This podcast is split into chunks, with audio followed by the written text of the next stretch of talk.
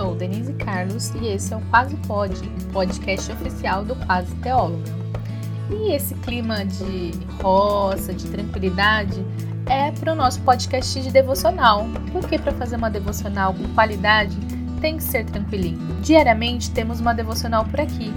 Faremos a leitura da Bíblia durante um ano, durante todo esse ano de 2022.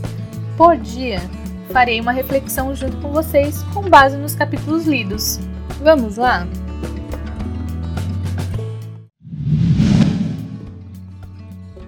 Devocional 093, segundo Samuel 10, 11 e 12. Nada está escondido de Deus.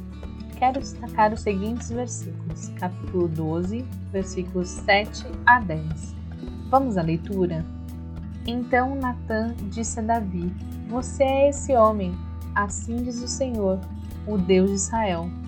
Eu o ungi rei de Israel e o livrei das mãos de Saul. Dei-lhe a casa e as mulheres de seu senhor e os reinos de Israel e Judá. E se isso não bastasse, teria lhe dado muito mais. Por que então você desprezou a palavra do Senhor e fez algo tão horrível? Você assassinou Urias, o Itita, com a espada dos Amonitas e roubou a esposa dele. De agora em diante a espada não se afastará de sua família, pois você me desprezou ao tomar para si a mulher de Urias. Esses capítulos são tão tristes, tão reais, tão extremos. Eu não sei que sentimentos você teve ao ler. Por mais que eu conheça a história, que eu já tenha pregado e ouvido pregar diversas vezes, todas as vezes que leio e releio, sou tocada. Hebreus 4, 12 e 13 diz: Pois a palavra de Deus é viva e poderosa, é mais cortante que qualquer espada de dois gumes, penetrando entre a alma e o espírito, entre a junta e a medula, e trazendo à luz até os pensamentos e desejos mais íntimos.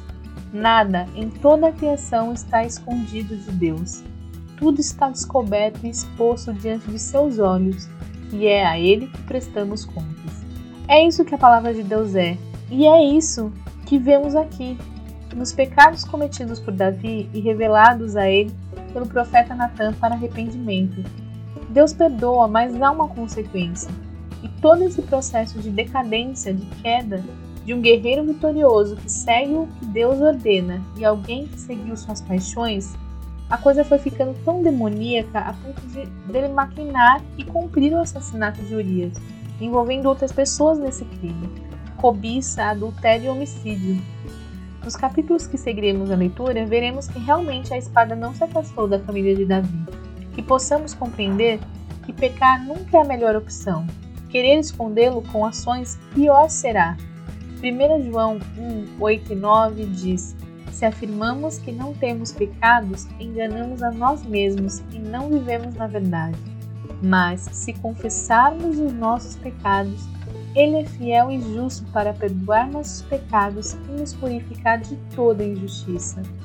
Confessa seu pecado hoje, pois Ele é fiel e justo para te perdoar e te purificar de toda injustiça. E essa foi a reflexão de hoje.